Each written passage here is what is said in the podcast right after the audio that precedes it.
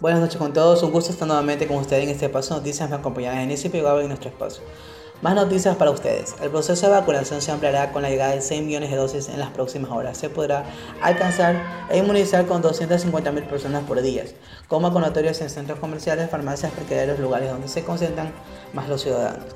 La llegada de Cancino prevista para finales de junio inclinará la balanza haciendo que el proceso de vacunación se masifique.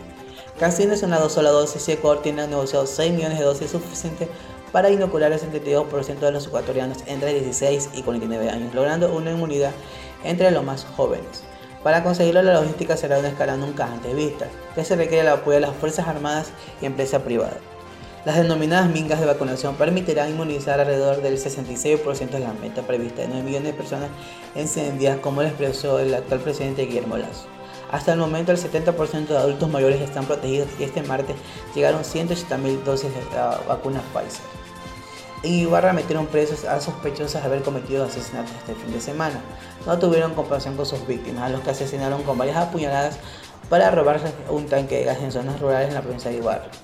Otra noticia muy agradable que nos contenta a todos los ecuatorianos es que no se registran casos COVID en el Hospital Oseiros. Una noticia muy alentadora se ha registrado esta mañana en Guayaquil, luego de más de 15 meses de pandemia. Hoy por primera vez no se registran pacientes en el área COVID en el hospital y en los Oseiros.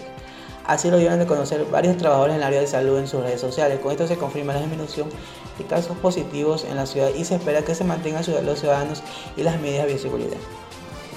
El alcalde de Quito pidió la renuncia de Gabriel Obando. Esta tarde se dio a conocer que el alcalde de Quito, Jorge Yunda, pidió la renuncia de la supervisora de la Agencia Metropolitana del Control, AMC, Gabriel Obando, quien se pronunció durante esta mañana sobre su presencia en el interior del estadio Rodrigo Paz durante el partido de eliminatorias que disputaron Ecuador y Perú este martes 8 de junio. Esto tras el comunicado de la Federación Ecuatoriana del Fútbol FF, donde se denunció el abuso de autoridades por parte de la AMC. En reemplazo de Obando irá Martín Enríquez. En las noticias internacionales tenemos autoridades de Italia se pronuncian sobre el uso de mascarillas en espacios abiertos.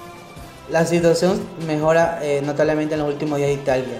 En las 24 horas se registran 21 fallecidos y 491 nuevos contagios, una cifra que se mantiene en niveles bajos en septiembre pasado que supone que el descenso de 400 casos respecto a una semana.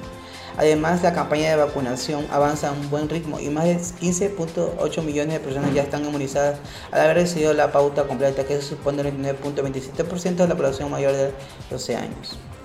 Por ello, el ministro de Salud, a partir del 28 de junio, ponemos fin a la obligación del uso de mascarilla al aire libre, anunció Roberto Esperanza en su cuenta de Facebook. Expresó que no van a ser en todas las zonas, son las zonas que no tienen muchos casos positivos. Eso lo manifestó el ministro de Salud.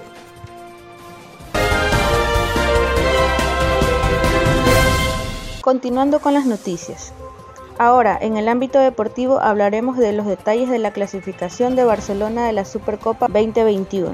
La final del certamen de la Federación Ecuatoriana de Fútbol se disputará el sábado 26 de junio en el Estadio Banco de Guayaquil. Barcelona Sporting Club venció a 9 de octubre por 1 a 0 la noche de este martes en el estadio Cristian Benítez Betancourt y se clasificó a la final de la Supercopa Ecuador. Por su condición de campeones de la Liga Pro Serie A de 2020, los canarios clasificaron directamente. Carlos Garcés Acosta en el minuto 70 anotó de penal el único gol del partido. El delantero de 31 años de derecha descolocó al golero Edison Recalte. El árbitro había sancionado una mano en el área de Manuel Lucas. Barcelona no tuvo una buena noche, fue errático en la definición a pesar de que fue el dueño absoluto del balón. En el primer tiempo logró un 60% de posesión, pero poco sirvió por el buen planteamiento defensivo del Super 9. Los octubrinos se quedaron con un hombre menos a los 17 minutos, cuando Dani Luna, capitán y una de las principales figuras de campeón de la Serie B, recibió una roja directa por un pisotón sobre la espalda de Sergio López, una sanción cuestionada por el plantel del DT Juan Carlos León. El volante de 30 años había sido la figura en la ronda preliminar contra MLE donde ganaron 2 a 0. Pese a la desventaja de elementos en cancha, 9 de octubre insistía más que el elenco torero, sobre todo en el primer tiempo, pero nunca pudo doblegar al golero Javier Burray, capitán del equipo amarillo. Terminaron el primer tiempo con tres chances claras de gol, gracias a Felipe Mejía y Daniel Cabezas. A Barcelona le costó llegar, Sergio López y Michael Hoyos no conectaron, terminaron siendo sustituidos por Fabián Busto, quien confiaba en ellos para generar peligro en el arco de Edinson Real. Incluso los canarios tuvieron mejores chances en el segundo tiempo. Tito Valencias, en una jugada individual, llegó más de media cancha hasta el área antes de rematar sin precisión al arco de Javier Burray. La ausencia de Damián Díaz se sintió. El Quito, que por estos días está en la selección, es el cerebro del equipo. Sin él, su equipo carece de ideas. Al menos así quedó demostrado en el estadio Cristian Benítez.